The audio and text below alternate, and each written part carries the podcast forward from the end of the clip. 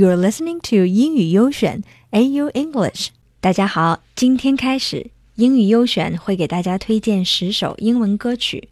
今天我们要推荐的是 Say Hello。The key word in this song is follow. F O L L O W. If you follow someone who is going somewhere, you move along behind them because you want to go to the same place. 跟随。Here is an example. All we have to do is follow the map. 我们所要做的就是按地图走。今天这首歌里有两个人是不可能跟着地图走的，那是跟着什么走呢？你听。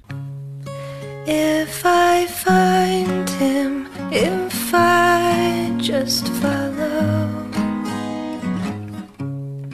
would he hold The name of the song is Say Hello. The song is performed by Rosie Thomas and appears on the album These Friends of Mine. It tells a story about two strangers trying to say hello to each other. 一个喜欢上陌生男孩的女孩很害羞，不敢表白，却悄悄开始幻想和男孩的对话。Would he hold me and never let me go? Would he let me borrow his old winter coat?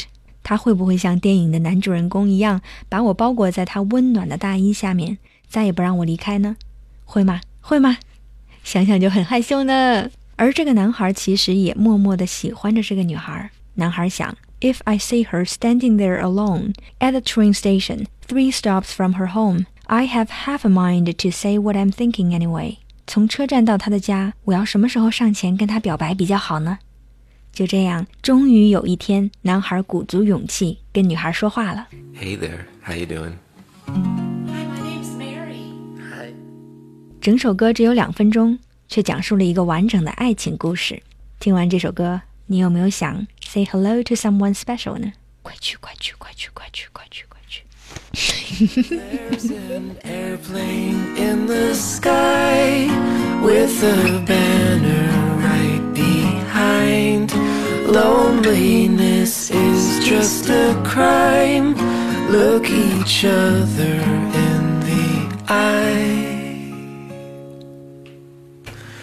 and say hello. Oh, oh, oh,